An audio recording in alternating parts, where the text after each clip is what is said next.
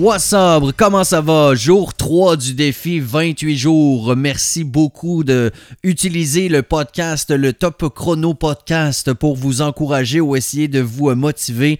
Aujourd'hui, on a une très, très, très, très très très bonne raison de faire le défi 28 jours et c'est pour la qualité de notre sommeil. Écoutez, je sais pas vous, mais moi à l'époque où je consommais beaucoup, je ronflais comme un troc et je faisais également de l'apnée du sommeil. J'arrêtais de respirer deux fois la minute pendant toute la nuit.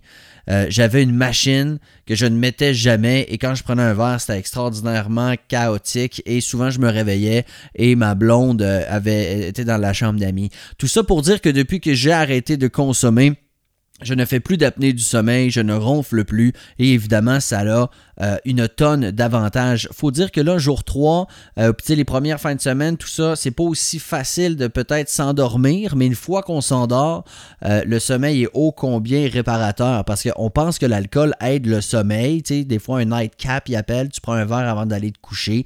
Mais oui, on, on s'endort rapidement, mais l'alcool, ça fait que ça raccourcit la durée du sommeil paradoxal, qui est comme la phase des rêves. Donc, pendant le sommeil paradoxal, le cerveau est plus actif, on réorganise la mémoire et etc. Alors de réduire le sommeil paradoxal, euh, ça nuit, ça nuit à notre concentration, les capacités physiques, la mémoire. Euh, alors vous allez voir des bienfaits au courant des prochains jours. Ça c'est clair, net et précis. si jamais vous cherchez des manières euh, de vous endormir plus rapidement, je vous conseille la méditation guidée. Il y a l'application gratuite Petit Bambou qui est extraordinaire. Essayez ça.